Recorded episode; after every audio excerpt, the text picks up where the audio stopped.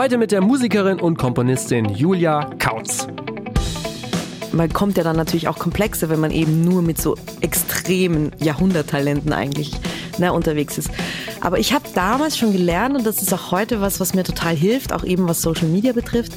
Man darf sich nicht vergleichen. Vergleichen ist einfach Gift. Und dass man als Künstler oder Künstlerin eigentlich, also das Wichtigste ist, eine Persönlichkeit zu haben und die auch zu zeigen und irgendwas zu finden, was einen außergewöhnlich macht. Herzlich willkommen beim Redfield Podcast mit Alexander Schröder. Wie ihr wisst, habe ich letztens den ersten Redfield Podcast live aufgenommen.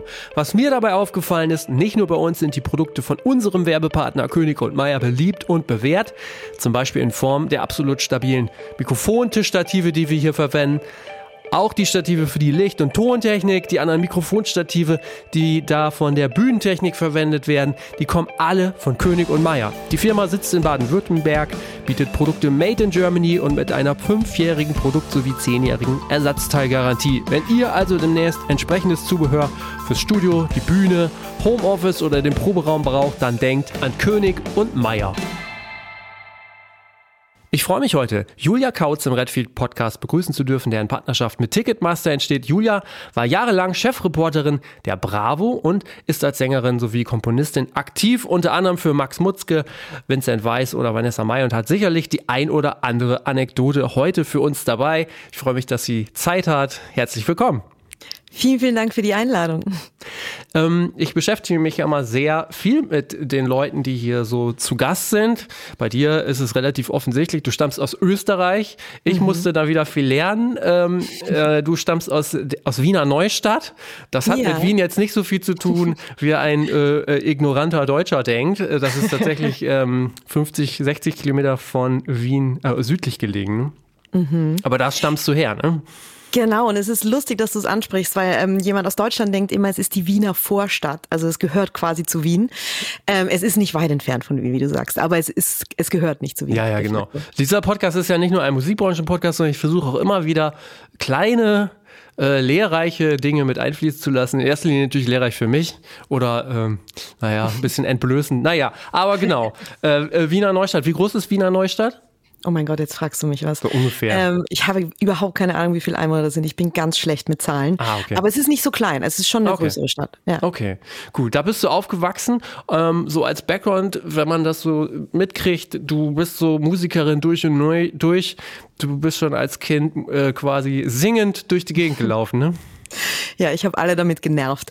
Ich habe meinen Eltern so mit fünf, sechs ähm, so einen Kassettenrekorder geklaut, so einen kleinen. Ja. Und habe lustigerweise damals natürlich komplett ohne zu wissen, dass das jemals ein Beruf werden könnte. Da denkt man ja in dem Alter noch nicht mal drüber nach, ist ja klar. Ja. Bin ich rumgelaufen und habe Geschichten, Kindergeschichten mit Melodien da eingesungen. Also es ah. war mir ah. immer offensichtlich ein Bedürfnis, Geschichten mit Melodien zu erzählen. Ja. Okay. Wie ging es dann so für dich weiter? Du äh, bist aufgewachsen und bist dann aber auch zum Journalismus gekommen. Ich glaube mhm. erst bei Zeitungen oder auch Magazinen in Österreich. Mhm. Wie war da so die, äh, wie waren da so die ersten Schritte und wie kam es dazu? Also ich habe halt immer Musik gemacht, ne? Ich fange erstmal so an und hatte irgendwie tausende Bands und äh, Gesangsunterricht und irgendwie Klavier und Gitarre und ich wusste eigentlich immer, dass ich Musikerin werden will oder bin. Das Problem war nur damals eben in Wiener Neustadt, ähm, dachte man so, ja, das ist ja eben kein Beruf. Naja, und dann äh, hat sich das eigentlich sogar, wie hat sich das denn ergeben? Ich kann es gar nicht mehr sagen. Ich bin in den Journalismus tatsächlich reingestolpert. Und äh, das ging los bei einer kleinen äh, Lokalzeitschrift in ähm, oder Zeitung, die Nönn in Wiener Neustadt. Und da habe ich dann damals so Lokalbands interviewt und bin so zu ja. kleinen Bandcontests gefahren und so. Und ja, dann irgendwann wurde es immer größer. Das war dann der Rennbahn-Express, für den ich geschrieben habe, die österreichische Bravo. Und äh, dann News, das ist ein, so ein Mittelding aus Spiegel und Stern vergleichbar. Und dann hat mich tatsächlich schon die Bravo abgeworben. Also da war ich ganz, ganz jung, wirklich so gerade Anfang 20 geworden. Hat die Bravo gesagt, magst du nicht für uns durch die Weltgeschichte fliegen und Bruno Mars, Katy Perry und äh, Lady Gaga interviewen, wen es halt da schon so gab. Und dann war das natürlich ein totaler Traum. Und dann habe ich so mit Anfang 20 gesagt, klar, ich will zwar Musik machen, aber natürlich in der Musikbranche arbeiten und große Stars zu interviewen ist ja auch total aufregend und rumzureisen. Und dann habe ich gesagt, ja, das machen wir. Aber wenn ich das richtig gesehen habe, hast du ja schon in Österreich, wo du noch gar nicht bei der Bravo warst, auch schon ähm, Stars interviewt, oder? Genau, eben für dieses Magazin News. Ja. Das war aber so ein Erwachsenenmagazin äh, und da habe ich dann natürlich so andere Leute, so wie Sting äh, oder Phil Collins war mein allererstes Interview, das weiß ich noch ganz Ach krass, genau. das allererste Interview, Phil Collins. Das war mein aller, aller also erstes Star-Interview. Ja. So, vorher waren es halt lokale okay. Bands und dann war es plötzlich Phil Collins. Ich weiß noch, im Hotel Sacher war das in Wien. Das war sehr, sehr aufregend, aber ähm, er war sehr, sehr nett. Und für die Bravo waren es dann natürlich jüngere Stars. Ja. Wie geht man als junger Mensch daran, wenn man auf einmal, also Phil Collins ist ja irgendwie viel größer geht's nicht oder viel bekannter geht's nicht. Wie bist du damals mit Anfang 20 da rangegangen? Ist das dann so diese jugendliche Naivität, mit der man einfach sagt, komm, was soll schon schief gehen oder? Ja, ich glaube, genau das war's. Ich war damals total jung und wild und habe da versucht, gar nicht so viel drüber nachzudenken. Also klar, ab und an wurde es einem bewusst, okay, krass, das war jetzt eine äh, Legende, die man gerade interviewt mhm. hat, das schon. Aber es war wirklich so, ich bin da reingestolpert. Ich weiß sogar noch, dass ich am Vorabend vor dem Phil Collins Interview auf irgendeiner Aftershow-Party versumpft bin und ziemlich verkatert war und wenig geschlafen hatte, das weiß ich noch. Und das Lustige ist auch, ähm, das war so meine Erfahrung in den ganzen Jahren, äh, je größer das Star, desto netter eigentlich. Mhm. Also gerade so ganz, ganz große Legenden Produzenten wie Phil Collins sind unfassbar zuvorkommend, charmant und nett. Und dann auch gerade zu so einem jungen Mädel. Ich hatte immer das Gefühl, die haben sich so gefreut, oh, da kommt mal frischer Wind und mhm. das ist irgendjemand Neues und Junges und das, das waren schon spannende Erfahrungen. Okay. Und dann habe ich noch gelesen, äh, du, äh, du hattest ein Interview mit ähm, David Gann von Deepesh Mode. Das, äh, da braucht es aber so zwei Anläufe und das ist, musst du mal erzählen, wenn die Geschichte so stimmt, eigentlich ganz äh, witzig ja. ist. Ich glaube, es waren sogar mehr Anläufe. Ich krieg's gar nicht mehr hin, aber es war irgendwie so, ich hatte einen Phoner, also ein Telefoninterview mit ihm und äh, er hat irgendwie zu einer falschen Zeit angerufen. Ich weiß nicht, ob es irgendwie an der Zeitverschiebung lag oder irgendwas falsch weitergegeben wurde. Und er hat immer wieder, und ich glaube, es waren sogar drei, vier Mal, zu einer falschen Zeit angerufen. Und ich weiß noch, ich stand zum Beispiel gerade im Supermarkt in der Kasse, plötzlich ruft er an und ich war so, I'm sorry, ich kann gerade nicht. Können wir später reden. Und der war jedes Mal total nett. Und irgendwann fand er es auch schon total witzig, weil er sich auch erinnern konnte, dass er mich schon ein paar Mal angerufen hat und ich nie ja. konnte. Und einmal war ich sogar ganz peinlich, war ich in der Badewanne gerade und dachte war so, oh nein, das ist furchtbar, ich kann es ja nicht aufzeichnen äh, gleich. Und eigentlich total witzig so im Nachhinein. Voll. Aber es hat am Ende ja. stattgefunden und es war ein total schönes, sehr deepes Interview. Also da ging es auch ja. sehr um psychische Probleme und ich habe es immer geliebt, eben auch Deep Talk mit den Leuten zu machen. Also wirklich nicht nur über die Musik zu quatschen, das muss man natürlich auch immer, das ist ja auch spannend. Aber ich wollte immer wissen, wie die Personen ticken. Ja, okay. Jetzt hast du das gerade so äh, relativ im Schnelldurchgang erzählt, dann bist du zu Bravo gekommen. Wie bist du denn zu Bravo gekommen? Das ist ja im Grunde genommen, glaube ich, ähm, also auch damals sicherlich noch eins so der größten, das größte Jugendmagazin schlechthin, so, ne? Ja, vor allen Dingen zu dieser Zeit damals, ne? Ja. Da, da war das einfach, da, da war das Internet und Social Media noch nicht so groß und da war Bravo einfach immer noch das Ding, wenn man sich für Stars interessiert hat. Einfach. Genau, ja. Und es war ganz lustig. Ich war ähm, bei einem Interview mit Britney Spears in Paris und da gab es eben auch eine Aftershow-Party, weil das so ein Showcase war. Und da habe ich eine Reporterin von der Bravo kennengelernt. Und mit ihr gefeiert. Man sieht, das Feiern ist ganz wichtig in der Musikbranche. Das ist äh, zum Connecten gar nicht schlecht. Und mit ihr habe ich auf den Tischen getanzt und wir hatten irgendwie eine wilde, tolle Aftershow-Party. Und dann hat sie gesagt, du bist richtig cool und du hast irgendwie Biss und du bist irgendwie, ich habe das Gefühl, ähm, ja, mit dir hätte man jede Menge Spaß. Du musst zur Bravo. Und wirklich, ich habe es gar nicht ernst genommen. Ich war so, ja, ja, klar. Und am nächsten Tag hat mich Alex Gernand angerufen, der damalige stellvertretende Chefredakteur ja. von der Bravo, und hat gesagt, ja, wir wollen dich unbedingt kennenlernen, komm bitte nach München. Und wirklich, das war dann so, ich kam so dem Vorstellungsgespräch, wurde sofort eingestellt und bin dann fünf Tage später ähm, nach München gezogen. Das weiß ich noch, das ah, war okay, so eine richtige ja. Nacht- und Nebelaktion. Ähm, ja, über Nacht quasi hierher gekommen und bei der Bravo angefangen. Damals ging das anscheinend noch mit dem Wohnraum in München. nee, ich habe drei Monate im Hotel gewohnt, Ach, weil schön, ich keine ja. Wohnung gefunden habe, uh. aber das hat zum Glück die Bravo bezahlt. ah, okay. Ach krass, ja. Wie bist du denn dann angefangen? Also was hast du dann da gemacht? Weiter dann auch Interviews und Redaktion? Genau, also ich war natürlich am Anfang noch nicht direkt Chefreporterin, ja. aber war eben Reporterin und habe damals einfach schon die großen internationalen Stars ähm, betreuen dürfen, das was mich sehr, sehr gefreut hat und es war unglaublich spannend und dann hat sich natürlich immer mehr gesteigert und dann wurde ich Chefreporterin. Ich habe auch Bravo Web TV moderiert, so eine tägliche Sendung im Internet und ja, es war halt total spannend, weil wie gesagt, man ist die ganze Zeit rumgereist und einfach für ein zehn Minuten Interview mit Beyoncé ist man nach LA geflogen, so, ne? Und das ist natürlich im Nachhinein, muss ich auch sagen, wahnsinnig anstrengend. Also mit Anfang ja. 20 ist ja. das alles okay. Heute würde ich sagen, okay, wow, für ein zehn Minuten Interview nach LA ist natürlich krass. Aber es war auch wirklich so, damals hat jeder auch wirklich für die, äh, für die Bravo den roten Teppich ausgerollt. Da hieß ja, es auch, Beyoncé gibt niemanden in ganz Europa ein Interview oder zumindest in ganz Deutschland, sagen wir es mal so. Aber der Bravo, weil die Bravo halt echt einfach total wichtig war. Und dann wurde man eingeladen, hat in Luxushotels gewohnt und äh, fantastische Interviews geführt. Das stellen wir ein bisschen ab, ab, wie soll ich sagen, ein bisschen ähm, einerseits absurd vor, aber auch andererseits das klingt ja so, du sagst, der Bravo wird der rote Teppich ausgerollt, du kommst da an, du machst das einzige Interview, du bist was Besonderes und dann triffst du jemanden, äh, der oder die quasi noch viel besonder, besonderer ja, sozusagen ist. Das stelle ich mir sehr skurril für, oder so sehr absurd für einen selber vor. Ja, total. Und wie gesagt, ähm, es gibt schon wirklich also Momente, wo ich auch weiß, da, da war ich natürlich auch aufgeregt und sehr, mhm. sehr ehrfürchtig. Also gerade Beyoncé zum Beispiel. Ja. Die saß dann wie so eine Göttin so ungeschminkt auf der Couch, das weiß ich noch, in so einem ja. weißen Kleid. Und ich fand die halt immer schon toll. Und dann war ich nur so, oh, das ist jetzt Beyoncé. Hi. Und ähm, ja, auch sie war sehr, sehr nett. Eine lustige Anekdote dazu übrigens noch. Gerade bei so amerikanischen Stars musste ich immer die Nackten aus der Bravo rausreißen. Es gibt ja immer ah, diese ja, Dr. Sommer-Seiten. Ja, und da, ja. da, sind ja immer ähm, auch Nackte drin. Und das fanden Amis total äh, nicht witzig, dass da natürlich nackte Teenager drin sind. Okay. Die haben diesen Aufklärungsgedanken so gar nicht verstanden. Und dann war es tatsächlich immer so, dass ich, bevor ich in den Flieger gestiegen bin, die Nackten entfernt habe. okay, interessant, ja.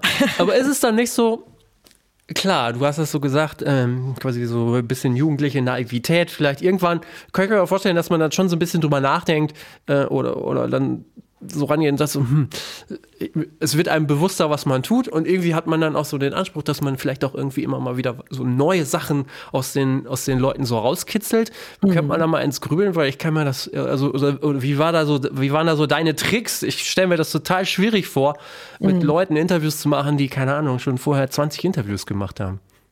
Total. Und genau das war auch immer mein Anspruch. Und ich glaube am Ende auch das Erfolgsrezept. Also ich hatte eben keine Lust, diese Fragen zu stellen, die jeder stellt. Ich habe mir immer vorher schon eigentlich überlegt, wo will ich hin? Und ich war auch vielleicht manchmal im Nachhinein ein bisschen sehr mutig und sehr unverschämt. Also ich habe immer ja. sehr, sehr viele private Fragen gestellt, hab's aber eben meistens auch sehr, sehr schnell geschafft, irgendwie mit den Menschen zu bonden. Also ich, ich zum Glück irgendwie hat das ganz oft geklappt dass ähm, ja ich da relativ schnell in so eine diepe Ebene reingerutscht bin, eben aber durch diese krassen Fragen teilweise, glaube ich. Und dann sind die Leute erstmal so überrascht und überrumpelt ja. und ja. finden es dann aber auch cool, dass es mal eine andere Frage ist. Und das war immer mein Anspruch und das war auch der Anspruch unseres Chefredakteurs. Ja. Komm mit einer Geschichte nach Hause, die noch keiner auf der ganzen Welt gelesen hat. Und da habe ich immer. Stell mir aber, stell mir vor, dass da aber dann auch ein erheblicher Druck auf einem lastet da muss ich zugeben, der war richtig krass, ja. ja. Also wir hatten dann manchmal vor diesen Redaktionskonferenzen richtig Angst, weil es eben hieß, ja, wir brauchen eine weltexklusive Geschichte heute von Justin Bieber. Wer hat sie? Die wirklich noch nicht im Internet. Ja, stell mir un fast unmöglich vor, über Leute, die quasi in der Öffentlichkeit ja leben. Mhm. Es ist ja. schwer. Es ist wirklich schwer, aber es ist, glaube ich, immer auch so eine Frage des Zugangs. Mhm. Also natürlich kann man nicht immer das Rad neu erfinden, aber man kann immer von der anderen Seite nochmal drauf gucken, ja. von der vielleicht noch niemand geguckt hat. Und ähm, das hat dann schon immer geklappt, aber der Druck war natürlich groß, das gebe ich zu. Okay. Was hast du gemacht, wenn es Leute gab, die eher fast gar nichts gesagt haben? Äh, du meinst die Kollegen, meinst du dann? Nee, nee, die, die, die Leute, die du interviewt hast. Ach so, das gab es natürlich auch. Also es gab zum Beispiel, äh, ich hatte zwei nicht so schöne Interviews, da erinnere ich mich auch immer dran. Äh, Avril Lavigne war zum Beispiel ja. extrem zickig und hat immer nur Ja und Nein geantwortet. Und ich weiß noch, das war sogar so, also die war halt super jung, die war ja. 16. Und äh, die war auf Tour und dann hatte ich ihr Interview an ihrem 16. Geburtstag. Ah. Und auch da habe ich mir natürlich überlegt, so, ähm, was kann man ihr denn Gutes tun? Und ich kam mit einer Geburtstagstorte angereist und habe ihr Happy Birthday gesungen, als ich reingekommen bin und dachte, damit habe ich schon ein Stein im Brett. Aber irgendwie fand sie das alles auch irgendwie nicht cool und ich glaube, sie war einfach stinksauer, dass sie am Geburtstag arbeiten musste. Ja, ja. Und dann hat die wirklich auf jede Frage Yes und No geantwortet und äh, richtig sauer in die Ecke geguckt und war halt bockig. Also mhm. die war halt schon, ja, ihrem Image entsprechend ein kleiner Rockstar. Okay, ja. Und äh, ähnlich war es tatsächlich mit Kylie Minogue. Ähm, da war ich Ach, auch was, eigentlich, ja. mhm. auf die habe ich mich sehr gefreut, weil ich als Kind schon Kylie Minogue-Kassetten auch hatte ja. und so. Und dachte so, oh mein Gott, Kylie Minogue, wie cool. Die war auch ein bisschen zickig. Verstehe, okay. Ach krass, ja, gut, ja, da muss man dann mit umgehen, ne? Und irgendwie da noch was muss man auch mit umgehen. Ja. Was hast du dann über Avril Lavigne geschrieben? Ich glaube, wir waren dann sogar so frech und haben das ganz genauso beschrieben, wie es war. Ah, okay. Hm. Dass sie einfach keine Lust hatte und eigentlich genauso ist, wie, äh, wie ihr Image ist. Sie ist halt wild und jung und Ja. hat nicht immer Lust auf Interviews und was auch verständlich ist als Teenager. Und Ja. äh, ich glaube, ich habe da so ein bisschen drauf rumgeschrieben dann. Okay.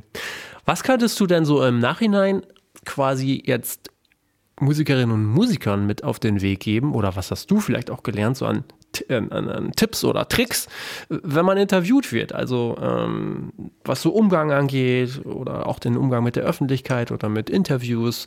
Gibt es da was, wo du gesagt hast, ja, das, das, das kriegen die immer gut hin, das sind gute Tipps? Naja, was ich mir selber, ähm, natürlich dadurch, dass ich super viele Interviews von der anderen Seite geführt habe, weiß ich natürlich generell, wie es funktioniert und was das Gegenüber natürlich gerne hören möchte. Viele Details, viele Emotionen, das ist ganz klar. Trotzdem würde ich jedem mitgeben, und das habe ich auch eben von den großen Stars gelernt, obwohl sie es auch sehr oft eben gebrochen haben und nicht gemacht haben. Ich glaube, es ist ganz wichtig, dass man sich im Vorhinein selber überlegt, was möchte ich dem Preis geben und was nicht, Ja, dass man ja. so seine persönlichen Grenzen irgendwie für sich festlegt. Genauso wie bei Social Media. Da ist zum Beispiel, ich bin super offen bei Social Media und wahnsinnig, ja, also ich gebe sehr, sehr viel Preis, aber zum Beispiel meine Familie halte ich weitestgehend raus.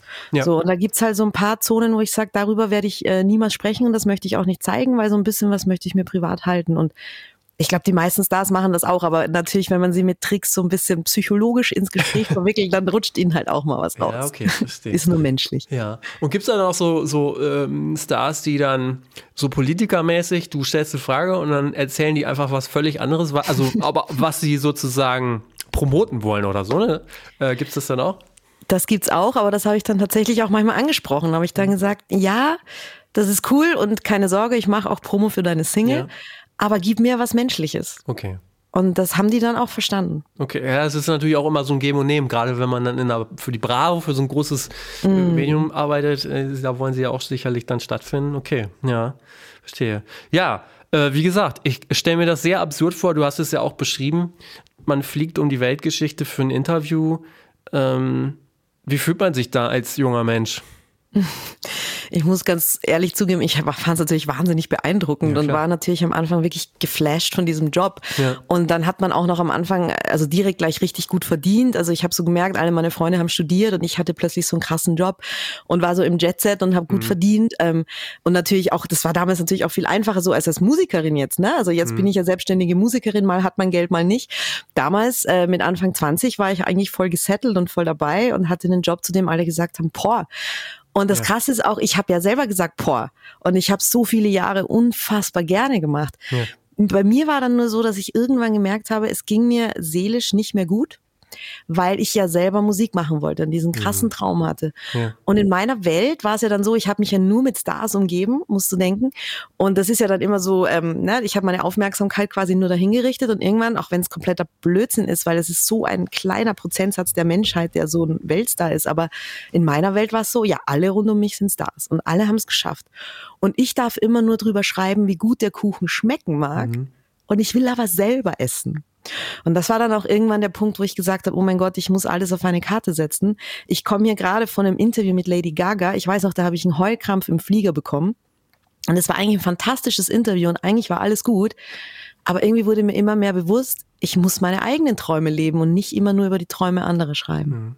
Stelle ich mir gleichzeitig aber auch sehr schwierig vor, sich zu motivieren, was zu machen oder sich, sich selber so wertzuschätzen, ne? dass man sagt so, ja klar, ich bin ja auch gut oder so. Ne? Also das, ich finde, wenn man quasi den ganzen Tag mit so ähm, talentierten Menschen zusammenarbeitet, dann stellt man sich dann selber vielleicht die Frage, naja, also sollte ich jetzt in ein Mikrofon singen oder eine Gitarre in die Hand nehmen, das äh, ist ja eher lächerlich im Vergleich dazu. Ne? Ich weiß ganz genau, was du meinst und Ja. diese Gedanken hatte ich auch sehr, sehr oft. Also Ja. man, man kommt ja dann natürlich auch komplexer, wenn man eben nur mit so Ja, genau. extremen Jahrhunderttalenten eigentlich ne, unterwegs ist.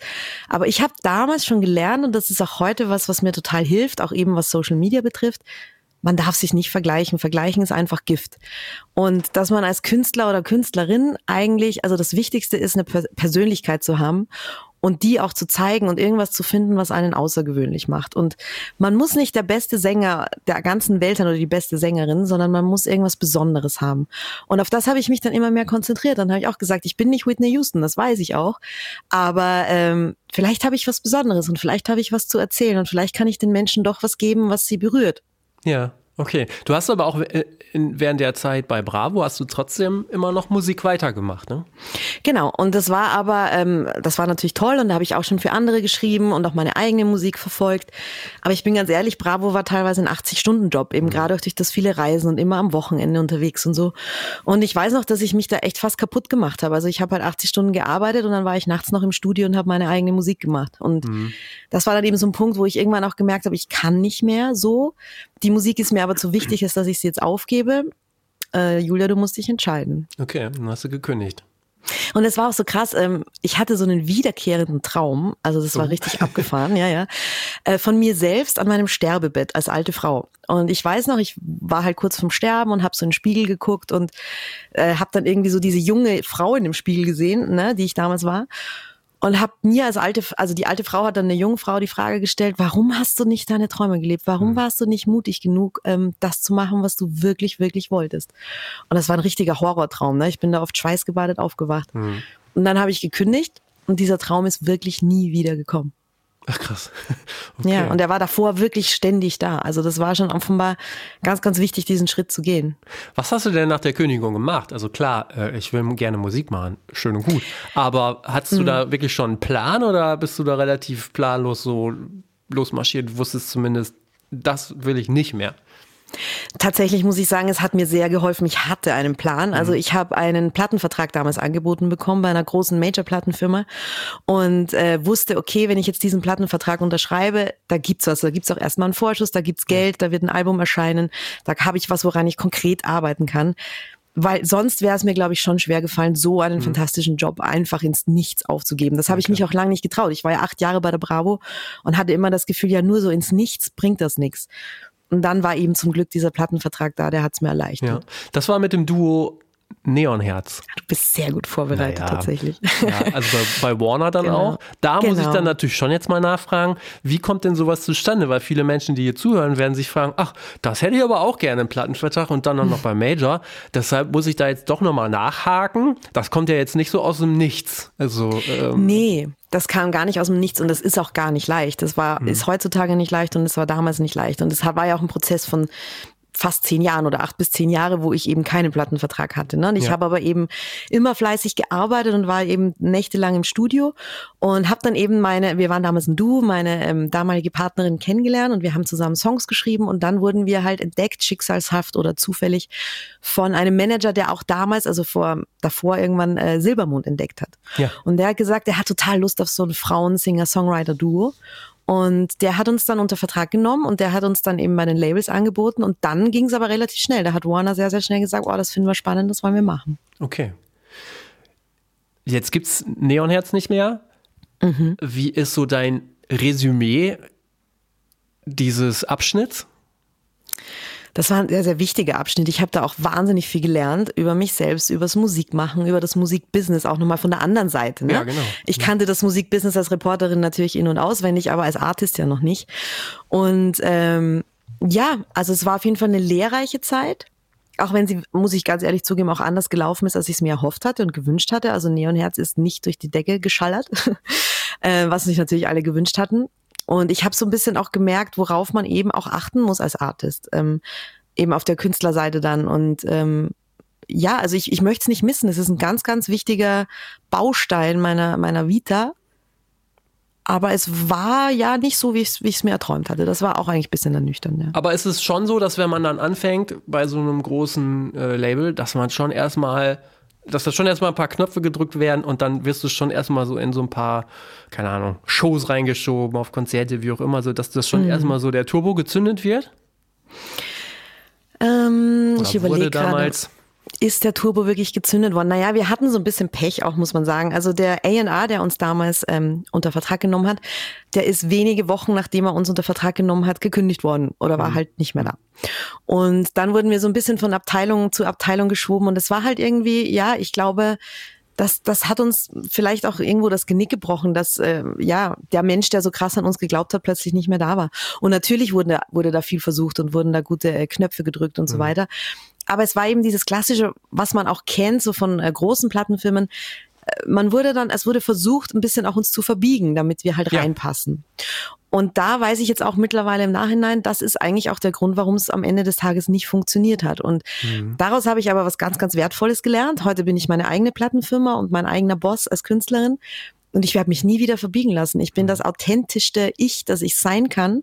Und ich mache nur noch das, wo, wohinter ich zu 100 Prozent stehen kann und was ich für richtig halte und fühle. Und seit ich das mache, merke ich auch, dass es die Leute fühlen und die mhm. Leute annehmen und merken, das ist echt, das berührt mich. Okay, ja. Jetzt hast du auch immer wieder gesagt, dass du eigentlich immer schon Songs geschrieben hast, auch während mhm. der Bravo-Zeit und dann äh, auch nach Neonherz Songs geschrieben hast. Jetzt ähm, hast du ja auch quasi Songs äh, oder andere Künstlerinnen und Künstler, die haben äh, deine Songs verwendet. Mhm. Ähm, jetzt muss man natürlich dann auch da wieder mal fragen, wie funktioniert das überhaupt? Also wie, was waren da so deine ersten Schritte, auch mal Songs für andere Leute zu schreiben? Oder beziehungsweise das zu schreiben, das versteht ja jeder, wie das funktioniert so ein bisschen. ähm, aber wie kommen die dann, also wie geht's weiter? Wie kommen die da an? Ja, das ist, da bin ich tatsächlich auch am Anfang so ein bisschen reingerutscht. Also ich, ich wollte das immer machen, aber ähm, ich, ich weiß gar nicht mehr, was da wirklich so die ersten kleinen Bausteine waren. Ähm, aber ich war halt super viel im Studio und habe halt viele Songs geschrieben und dann haben halt oft Produzenten zu mir auch gesagt, boah, der, der Song, der würde aber gut zu dem Künstler oder der Künstlerin passen. Und dann war das am Anfang sogar ein bisschen schwierig, weil man ja an den Babys total hängt. Da habe ich so ja. gesagt, oh nein, den soll ich jetzt abgeben, den will ich ja eigentlich selber singen. Das war zum Beispiel mein erster Song, den ich für Max Mutzke geschrieben habe. Das war eine Single Luxuslehrer Lärm und Max Mutzke und dann, der war eigentlich für mein eigenes Album gedacht.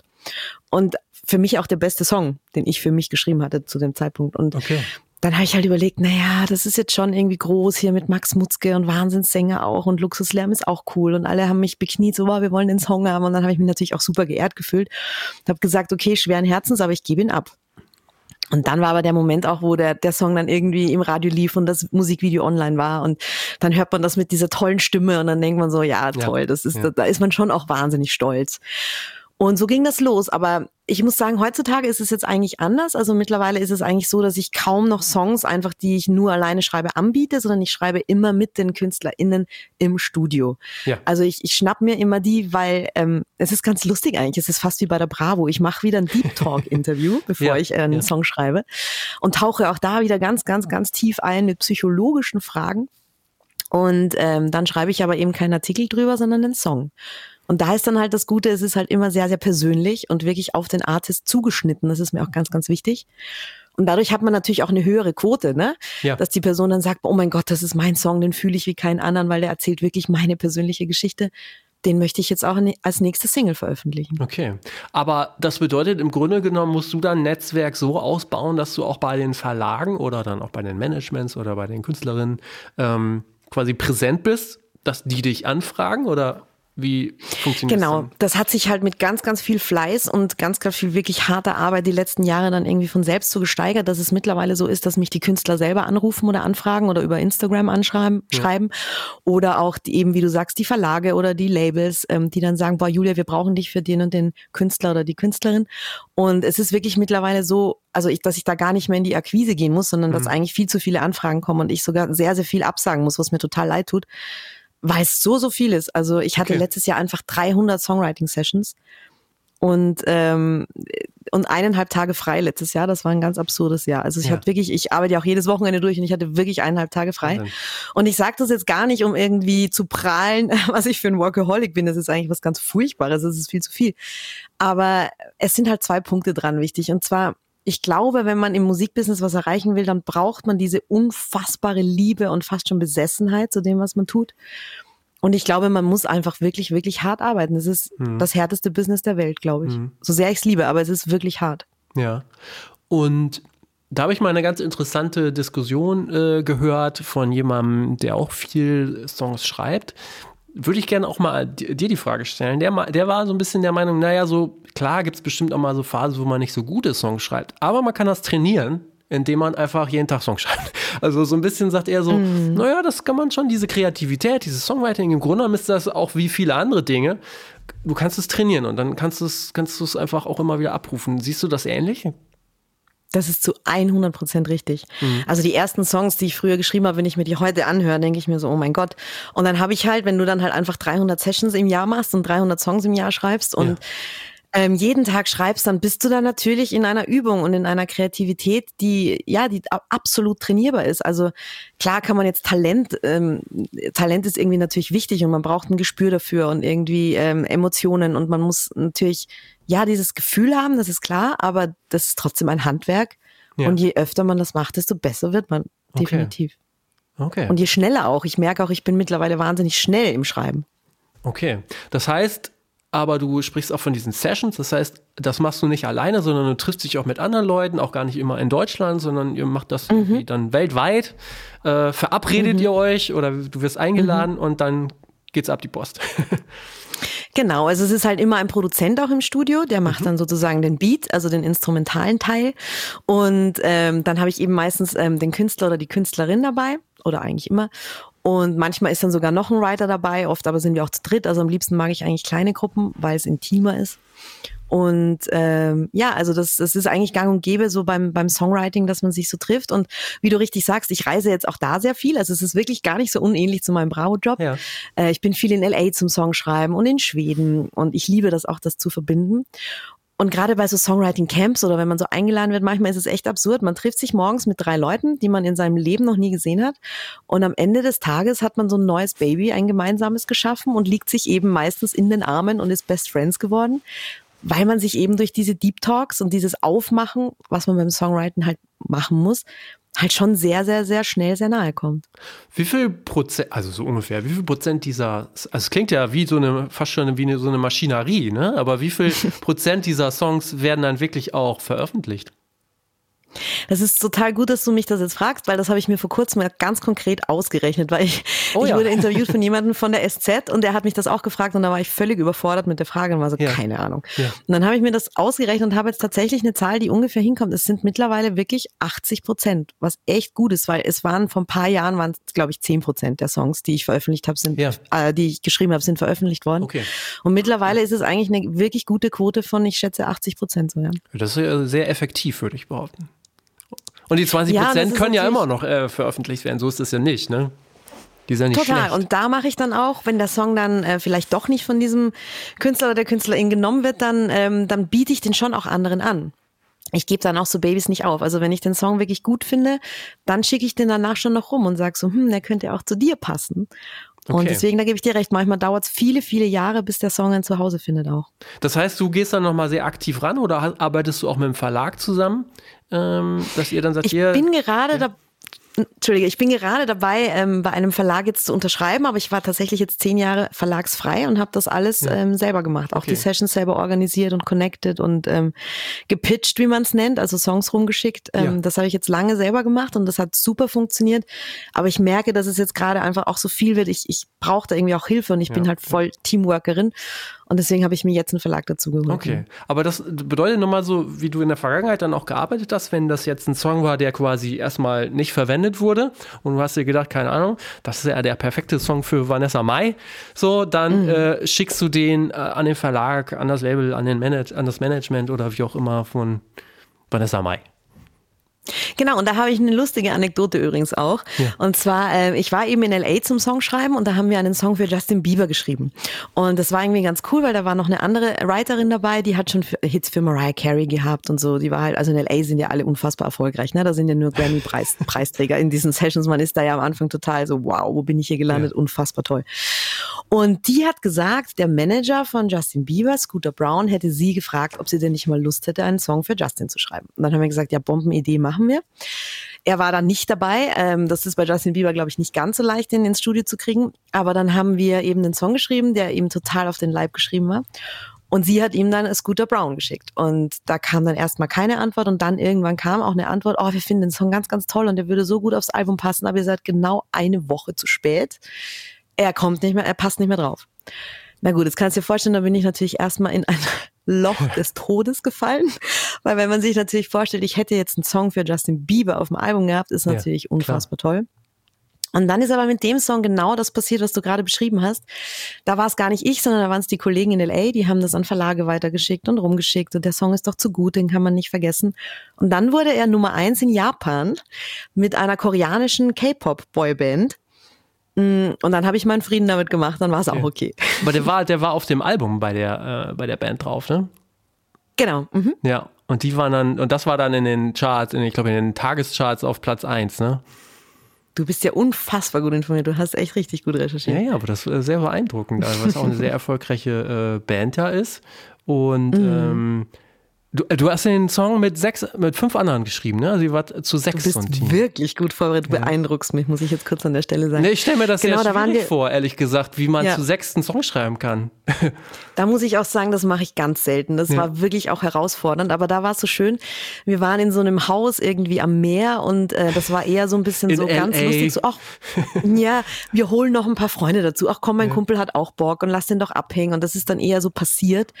Ich muss aus heutiger Sicht sagen, ich würde jetzt keine Songwriting-Session mit sechs Leuten irgendwie organisieren. Das mache ich auch nicht. Okay. Das war natürlich ähm, viel, aber wenn man sich gut versteht, dann kann man auch da immer einen Konsens finden. Also Okay. das hat eigentlich, das war eine ganz angenehme Session sogar, muss ich sagen. Pass auf. Aber noch Ja. eine lustige Sache Ja. übrigens, weil du das auch sagst, ne, das ist eine sehr erfolgreiche Band und die ging auch auf Platz eins in Japan, alles cool. Aber da ist dann wieder was passiert, damit ist man dann auch konfrontiert als Songwriter. Ein, zwei Wochen nachdem wir diesen Song an diese Band abgegeben haben, hat BTS angerufen, eine noch viel, viel, Ja. viel, viel größere äh, Band. Die wollten den auch. Und dann haben wir natürlich gesagt, Den gleichen nein, Song? den, ja, die wollten den Song, den haben wir natürlich abgegeben. Und Ach, dann die, weiß die ich wussten halt das auch gar nicht, dass der schon veröffentlicht war, oder? Nee, weil der wurde halt wild Ah, rumgeschickt okay, und dann okay. haben die halt nicht geantwortet und haben die halt zu spät und dann war er halt schon weg. Und dann ärgert man sich ja auch, wenn man dann sagt, oh mein Gott, das wäre jetzt wahrscheinlich noch erfolgreicher Ja, gewesen. verstehe. Ja, Krass. also aber ich glaube, man, ich habe da jetzt auch gelernt, man darf sich da auch gar nicht so jetzt so reinsteigern immer in was wäre wenn, sondern freu Das dich, dass stimmt. es Nummer eins ist, freu dich, dass das geklappt hat Ja, und sieh das Positive. Sofern Wikipedia ähm, recht hat, und das Internet ja, hat ja quasi immer recht, äh, wurde gesagt, Ist dass, das so? dass dieses Album innerhalb von 24 Stunden sich ungefähr 35.000 Mal verkauft hat. Äh, ich glaube, Japan damals, ich glaube 2015 noch wahrscheinlich viel CD. Jetzt stellt sich natürlich die riesengroße Frage in so einem Musikbranchen-Podcast, ähm, wie viel Geld kann man denn dann verdienen, wenn man zu sechst einen Song schreibt, der so erfolgreich ist?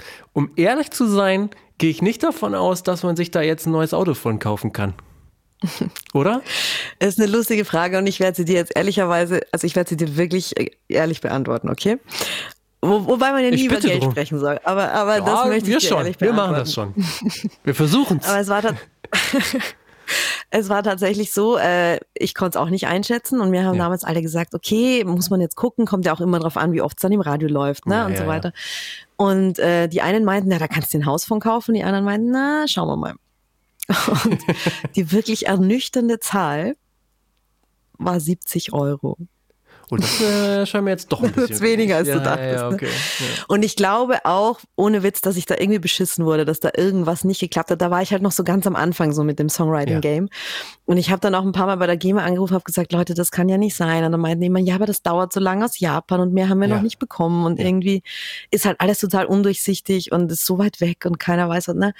Es ist bei diesen wirklich Das ist 70 aber Euro wirklich, geblieben. Okay. Da, da kann ich jetzt sagen, alle, alle Menschen, die sich jetzt, äh, die sagen, das kann ja gar nicht sein, ich kenne mich da aus, die hier zuhören, bitte Kontakt zu Julia und äh, oder uns aufnehmen, wir stellen den Kontakt dann her. Das kann ja nicht sein. So. Ja, also da, da, da ist auf jeden Fall was schiefgelaufen. So. Ja, okay. Mhm. Ich habe es dann nur irgendwann aufgegeben, weil ich dachte so, ich schreibe in der Zeit, wo ich jetzt hier hundertmal reklamiere, einfach Ja. ähm, neue Songs. Okay. Und ähm, wenn man jetzt in anderen Ländern und so, na, da kommt schon auch mehr rum. Das war jetzt wirklich, Japan war jetzt wirklich eine Katastrophe. So. Hm, Okay. Vor allen Dingen, es ist ja spannend, ihr seid ja wirklich so ein, sage ich jetzt mal, hast du ja gerade auch gesagt, wirklicher Experten, äh, Musikbranchen-Podcast, da kann man sowas auch erzählen. Was halt ähm, da noch dazu kommt, ist, dass dann zu den sechs Leuten, die den Song geschrieben haben, auch noch ein japanischer Lyricist dazu kam, ähm, Oh, der das ja. natürlich auf Japanisch übersetzt hat, weil von uns natürlich keiner ein Wort Japanisch gesprochen hat und die haben den ja auf Englisch geschrieben. Ja. Und dem muss man dann auch nochmal 50 Prozent für die Lyrics abgeben. Okay, Also hm. das ist auch, und das ist aber wohl Übersetzung. Ja, Standard. krass. Hm, okay. Genau. Abgefahren. Okay. Für wen hast du noch Songs äh, geschrieben? Habe ich hab- oder haben wir mittlerweile was vergessen? Was äh, die Namen, die da genannt wurden, waren schon so die erfolgreichsten, sag ich mal. Ja, also ich könnte dir jetzt noch ganz, ganz viele aufzählen, natürlich. Ähm, Cassandra Steen oder ich hatte in Österreich jetzt ähm, gerade jetzt aktuell einen äh, Hit in Österreich, der jetzt gerade schon im Radio läuft, das freut mich total rauf und runter, mit Thorstein Einerson, den kennt man aber in Deutschland Ja. nicht so, so sehr, also noch.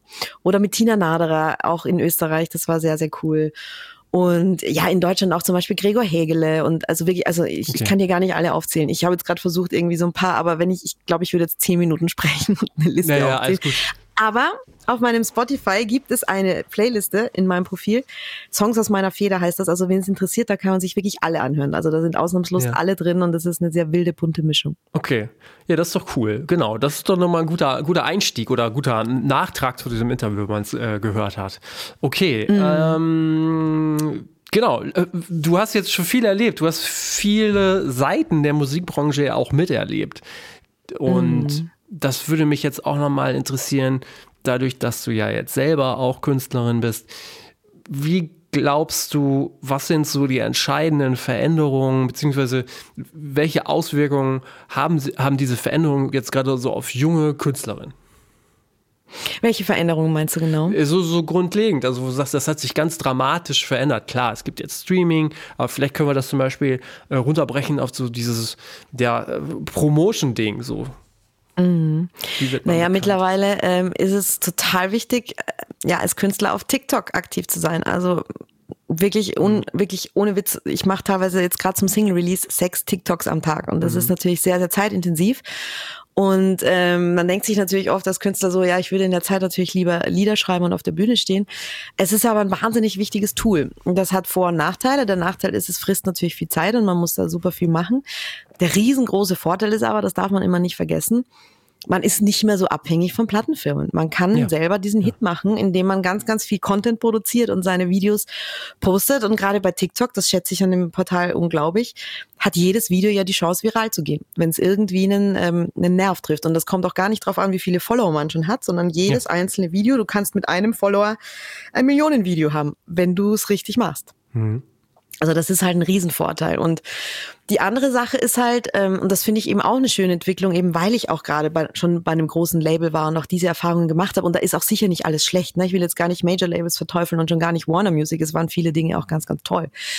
Aber für mich ist jetzt halt der Weg, denn für den habe ich mich entschieden, das Ganze auf dem Indie-Weg zu machen. Also habe eben mein eigenes Label gegründet und arbeite mit einem Vertrieb. Und äh, eben durch diese ganzen Promotion-Möglichkeiten wie TikTok und so weiter und dass man sich selber sehr bereit aufstellen kann, funktioniert das toll. Ja. Und ich glaube eigentlich sehr an diesen Weg mittlerweile, wenn man sich da geschickt hinstellt, dann glaube ich, kann man genauso erfolgreich sein, als wenn man bei einem Major-Label gesigned okay. ist. Das bedeutet aber für dich, du kommst ja quasi so ein bisschen aus der Printwelt, kann man sagen, aus der mm. alten Printwelt. Mm. Das ist für dich nicht mehr relevant. Naja, also jetzt eben, es war gerade so ein Artikel über mich in der SZ und da war es mir tatsächlich total wichtig, den nicht nur online zu lesen, sondern bin ich an den ja, Kiosk gefahren ja. und habe mir die Zeitung gekauft. Da bin ich noch echt oldschool und ich war total stolz, die anzufassen und das Ganze auf Papier zu sehen, mhm. weil ich es viel, viel schöner finde. Ja. Und ich will jetzt auch gar nicht sagen, Print ist nicht mehr relevant, weil das wäre jetzt eine unfassbar traurige Aussage, aber wie viele Leute siehst du noch im Flieger tatsächlich mit so einer großen, na gut, im Flieger sogar, weil da hat man kein Internet. Und da gibt's dann die Zeitung gratis am Flughafen. Da sieht man manchmal ja, auch noch ja, Leute mit so einer ja. Zeitung. Aber die meisten Leute haben halt ein Handy in der Hand. Ja, ja, genau. Das muss man ehrlich sagen. Und ganz schlimm natürlich in dieser Bravo-Zielgruppe. Also siehst du Teenager noch mit einer Zeitschrift in der Hand. Ich sehe Teenager nur mit dem Handy in der Hand. Und die können natürlich heutzutage instantly gucken, äh, was macht denn Justin Bieber gerade. Die sehen das dann in seiner Story auf Instagram ja, genau. und müssen sich nicht eine Woche später die Bravo kaufen, um dann zeitverzögert zu lesen, was gerade hier abgeht klar, ich will, will, wie gesagt, Print gar nicht verteufeln, weil ich finde es ganz, ganz toll und ich möchte nicht, dass es ausstirbt. Aber es ist natürlich sehr, sehr viel Internet. Und eine Entwicklung, die mir zurzeit sogar wirklich Angst macht, da möchte ich auch noch mit dir drüber sprechen und auch deine Meinung gerne dazu hören tatsächlich. Ähm, was sagst du denn so äh, Jet, äh, GBT und so weiter und AI? Ja. Ist das was, das die Musikbranche killen wird und uns Songwriter killen wird? Nein, äh, mir macht es momentan ziemlich große Sorgen. Das glaube ich jetzt nicht. Also das ist natürlich jetzt eine Aussage von mir, die äh, bestimmt äh, oder die unter Umständen schlecht altert. Aber ähm, ich vertrete eigentlich so die Einsicht, dass, ähm, dass es einfach ein zusätzliches Hilfsmittel sein kann. Ne? Ich meine, ähm, ein, einfach ein Handwerkszeug, dass Dinge, die, die, für die man einfach viel Zeit braucht, dass die dann vielleicht einfach schneller gehen. So. Jetzt ist es eh noch alles so in der äh, Mache. Das ist ganz witzig, dass du das ansprichst, weil ich im Grunde genommen Spaß habe, versucht habe, ein paar Interviewfragen oder auch zu deiner Biografie mal schnell was rauszukriegen über dich. Mhm. Das war sehr interessant, weil ich habe drei Geburtsdaten von, von dir bekommen. Also zum Beispiel als Wirklich? Beispiel. Ja, ja, also es gibt quasi drei Ach, unterschiedliche ähm, Angaben und zum Teil waren diese Biografieangaben mhm. falsch.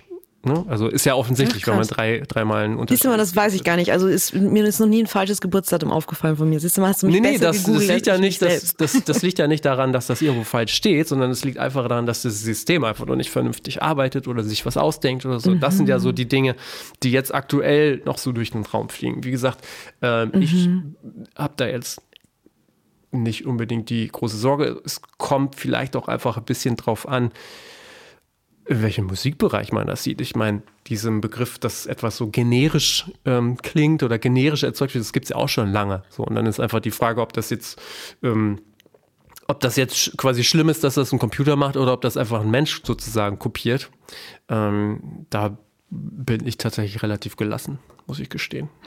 Na, ich sag dir mal meine Meinung dazu. Also ich wurde zum ersten Mal so wirklich damit konfrontiert letzten Herbst bei so Mhm. einem Songwriting Camp. Da hat ein Songwriter davon erzählt und ich habe irgendwie da noch nie drüber nachgedacht. Und der war total in Panik und hat gesagt, ja, wir werden bald alle keinen Job mehr haben. Und dann habe ich zuerst gedacht, ach, du bist doch ein Verschwörungstheoretiker und du steigerst dich doch Mhm. rein und so ein Blödsinn und niemals. Und habe eben auch gesagt, Menscheln ist total wichtig und das, glaube ich auch immer noch. Also die Emotionen müssen halt echt sein in dem Song. Ne? Und, und dachte so, ach, das kann ja eine Maschine nie ersetzen. paar Monate später ist es plötzlich da und ist einfach Realität. Und natürlich ist es jetzt noch nicht so gut, aber ich fürchte, es wird sehr, sehr schnell lernen und wird ja jetzt von Ja. unfassbar vielen Millionen Menschen auf der Welt täglich gefüttert. Und es könnte natürlich sein, dass es dann irgendwann heißt, naja, also wenn man die Julia anruft und mit ihr einen Song schreibt, dann muss man ihr Copyright abgeben und dann äh, ne, hat man halt einen Menschen dabei und man muss sich einen Tag ins Studio setzen. Ich kann doch das auch zu Hause bei ChatGPT eingeben und dann sagen, schreib mir den Song, der soll das und das sein und so und so emotional und sein wie bla bla bla. Und vielleicht ist es dann irgendwann so gut, dass diese Maschine einfach in Windeseile was ausspuckt, was irgendwann hoffentlich nicht besser, aber annähernd so gut ist. Und dann muss ich halt den Song äh, mit niemandem teilen. Dann hat, kann halt irgendjemand sagen, ich habe den Song allein geschrieben, ohne dass er ihn überhaupt geschrieben hat, by the way. Aber ähm, ja, das könnte vielleicht schon für manche Artists auch interessant sein. I Das ist know. die Frage, ne? Das ist natürlich dann die riesengroße Frage. Da kommen wir äh, heute nicht mehr zum Ergebnis, wie das Copyright aussieht. äh, die Person hat es ja, Ja. nicht selber geschrieben, sondern es basiert natürlich auf anderen Dingen. Muss man das dann angeben? Steht dann bei Spotify, es hat die AI geschrieben. Steht das dann da? Bestimmt. Ach, keine Ahnung, ne? Also das ist wieder eine Aber Frage, die gibt es müsste man dann zu wieder? äh, Ne? Anwälten auch stellen. Ja, ja, genau. Ähm, ich hatte schon mal jetzt eine Situation mit einem ähm, Songwriter, also mit einem Künstler, der hat mir beim Songwriting Mhm. gesagt so, ach komm, jetzt lass doch mal ChatGPT fragen, vielleicht haben die eine geile Idee. Und ich war, ich will es ja boykottieren. Ich bin ja eigentlich total dagegen und war total sauer und war so, nein, du hast hier mich, wir fragen das jetzt hier nicht. Und dann hat er gesagt, na pass auf, denk dir du was aus, geh kurz vor die Tür, mach, mach du die ein paar Zeilen dazu und äh, ich frage die Maschine. Und dann haben wir uns gleich wieder getroffen und jetzt war es noch so, da war ich dann auch total erleichtert, dass er Ende gesagt hat, ja, deine Idee ist schon geiler, nehmen wir bitte die. Aber es ist halt jetzt wirklich noch am Anfang. Mal schauen, wie lange noch. große Wundertüte, definitiv. Mhm. Muss man nochmal, äh, muss man im Auge behalten. Ähm, Wobei ja auch diese, Mhm. Aber man kann es eh nicht ändern. Ne? Man kann es eh nicht immer ja, aufhalten. Ja, also diese Thematik, dass quasi schon, schon Computer, ähm, zum Beispiel so Mood-Musik erzeugen, ist ja auch, glaube ich, jetzt nicht komplett neu. Ne? Also das, auch das gibt es ja schon, Klar. schon länger. Ne? Das ist, wie gesagt, ich glaube, es kommt auch immer so ein bisschen auf den Anwendungsbereich sozusagen oder auf die Leute, die das hören wollen, was die hören wollen. Ich glaube, es gibt Leute, denen ist das ähm, dann auch nicht wichtig, was das ist, was da im Hintergrund dudelt. Aber man kriegt es ja vielleicht gar nicht mit. Man kriegt es ja vielleicht, Ja. schau mal, das Ding ist ja, ich weiß nicht, ob du schon gesehen hast, es gibt ein neues Oasis-Album. Das hat die AI Ja, ja, ja, gemacht. ja. Ja. heißt das. Und das ist nicht schlecht. Ich muss ehrlich sagen, ich bin ein riesengroßer Oasis-Fan und ich habe es mir reingezogen und ich war erschüttert, wie gut ich es dann doch fand. Aber es ist nur die Stimme, oder? Die ähm, über AI kam. Ja, aber auch der ganze Style. Nee, ich glaube, es ist ja der ganze Song und alles, oder? Also es ist ja wirklich ein, das ist Okay, alles, gucken. also Ja. es ist ja ein ganzes Album. Also ein ganzes Album in dem Fall. Oder es gab doch jetzt diesen äh, großen Song irgendwie, der so viral gegangen ist mit Drake und The Weeknd, ja, der der einfach auch fake ist. So, das ist ja das Nächste. Und dann hört man das im Internet und klar, jetzt fliegt das noch auf und klar hat's dann jeder mitbekommen, aber auch diese Deepfake-Sache so, ne? Mhm. Weißt du, fallen wir dann auch irgendwann drauf rein und checken gar nicht, dass es halt einfach nicht echt ist. Ja, ja, ja, ja. Aber auch da natürlich noch drastischer die Frage nach dem Copyright. Wenn du eine Stimme kopierst. Klar, also irgendwas muss man sich da überlegen, weil das ist ja ein Wahnsinn. Das geht ja, Ja, eigentlich nicht so. stimmt Aber natürlich. ich glaube, noch gibt's da gar, also ich glaube, wenn man jetzt einen Anwalt fragen würde, würden die auch mit den Achseln zucken. Müsste man einen Anwalt fragen. Müsste man einen Anwalt fragen, genau. genau. Ey, äh, super cool. Also nochmal einen coolen Ausflug haben wir gemacht, äh, weil äh, ich meine, das ist ein Thema, da kann man ewig äh, nochmal drüber Ja. äh, sprechen. So. Ähm, abschließend, du hast so viel gesehen, du hast so viel erlebt, du hast äh, eine starke Meinung. Was war der beste Rat, den du jemals erhalten hast und wie hat er dich beeinflusst im Hinblick auf das Musikmachen oder auf das Musikbusiness? Ich überlege gerade, mir kommen gerade ganz viele in den Kopf, aber was war wirklich der beste? Du kannst auch so ein zwei oder drei. Mhm, also einer davon, der erste, der mir in den Sinn gekommen ist, und der klingt jetzt total platt, aber es ist die Wahrheit. Der erste Rat war immer wieder aufstehen. Und ähm, das ist so krass, weil schau mal, gerade als Songwriter und gerade am Anfang, ne, da habe ich am Anfang war es eben so, ich habe immer hunderte Songs rausgeschickt und dann wurde einer davon genommen und ähm, du kriegst 99 Absagen. Und da, am Anfang bin ich mit jeder Absage gestorben und habe mir gedacht, ich bin nicht gut genug, ich werde es niemals schaffen, meine Musik will niemand hören und ich kann das nicht. Und Selbstzweifel Deluxe so und irgendwann merkst du so, nee, du kriegst jetzt eine Absage, aber du bietest es weiter an und morgen kriegst du vielleicht eine Zusage und dann wird es vielleicht sogar noch ein Nummer eins in Japan so. Ähm, und genau das ist es halt und ich habe wirklich mittlerweile gelernt, also ich will jetzt gar nicht sagen, dass ich eiskalt geworden bin und mir nichts mehr zu Herzen nehme, weil das wäre absolut gelogen. Ich bin immer noch wahnsinnig sensibel und das geht mir alles sehr, sehr nah. Aber ich habe wirklich gelernt zu sagen, okay, Krone richten, aufstehen, weitergehen und morgen ist ein neuer Tag und es ist wirklich so, morgen kann alles komplett anders aussehen als heute und das hat mir total geholfen irgendwie, seit ich mir da so minimal eine dickere Haut zugelegt habe, läuft's auch. Ja, guter Rat, finde ich gut. Kann man eigentlich äh, schon, er klingt zu platt, aber er ist so wertvoll. Kann ich. man eigentlich auf alle, alle Bereiche eigentlich auch anwenden, ne? alle, alle Lebenslagen und Businessbereiche. Okay. Immer weitermachen. Gutes Schlusswort. Ich danke dir ganz herzlich für die vielen Einblicke. Ich weiß endlich, wo Wiener Neustadt liegt und äh, ich wünsche dir weiterhin alles, alles Gute. Ähm, ja. Vielen Dank. Mach's Wirklich gut. und an dich auch nochmal ein großes Dankeschön für die tollen Fragen. Es war ein wunderschönes Gespräch mit dir. Sehr spannend auch für mich. Vielen, vielen Dank. Ciao, ciao. Ciao, mach's gut. Vielen Dank fürs Durchhören und dranbleiben. Wer mehr von Julia hören möchte, kann dies natürlich auf allen gängigen Plattformen tun, zum Beispiel die neue Single Bengalos. In den nächsten Wochen spreche ich unter anderem mit Max Mönster, dem Director A&R und Creative bei Universal Music Deutschland. Ich spreche mit Martin Hommel, der sich mit Wurst hier der Krach mal angeschaut hat, was der deutsche öffentlich-rechtliche Rundfunk von anderen Ländern lernen kann. Oder mit Vivian Mirzkala, die als Labelmanagerin Deutschland und Österreich für die Secretly Group aus den USA tätig ist. Ihr seht, da kommt noch einiges und wenn euch das gefällt, dann tut das gerne mal kund und wenn nicht, natürlich auch. Zum Ende hin, wie immer ein Dankeschön an unseren Podcast-Partner Ticketmaster für die Unterstützung und ich wünsche euch noch ein paar schöne Tage. Macht es gut. Bis nächste Woche. Ciao.